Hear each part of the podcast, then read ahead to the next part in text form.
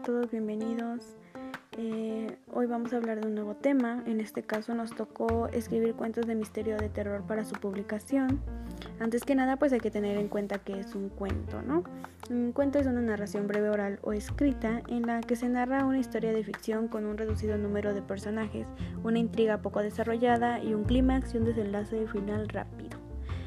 Bueno, este, antes de que pasemos a comentar nuestros cuentos que muchos nos conocemos ya, este, debemos identificar algunos puntos importantes para la elaboración de este. Por ejemplo, cómo comienza, qué pasa después, en qué termina, cómo se logra mantener la atención del lector.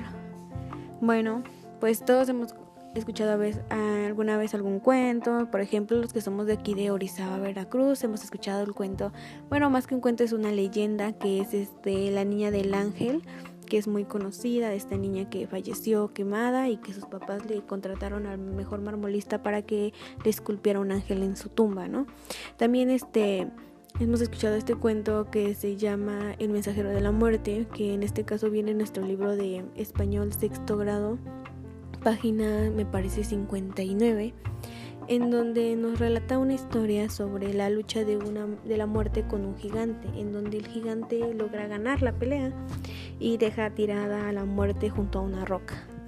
la muerte se pregunta que, que ahora quién, quién hará que se muera la gente, porque si la gente no se muere no va a haber este lugar suficiente para todos en el mundo. Eh, para su suerte pasa un joven, un joven este, muy alegre, contento, que se tienta el corazón y ayuda a la muerte. La muerte en recompensa pues le dice que cuando vaya por él le va a avisar.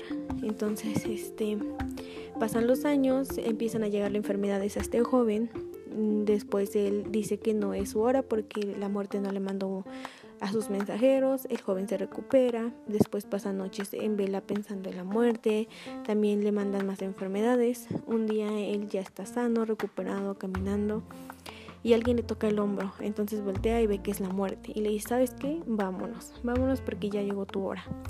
Y este joven se sorprende y dice, no, oye, ¿qué te pasa? Tú prometiste que ibas a, a mandarme mensajeros para que yo pudiera prepararme. Y la muerte se indigna y le dice, ¿qué te pasa? Pero si yo te mandé mensajeros, te mandé tus enfermedades, te mandé las noches pensando en mí, te mandé una ceguera, por cierto.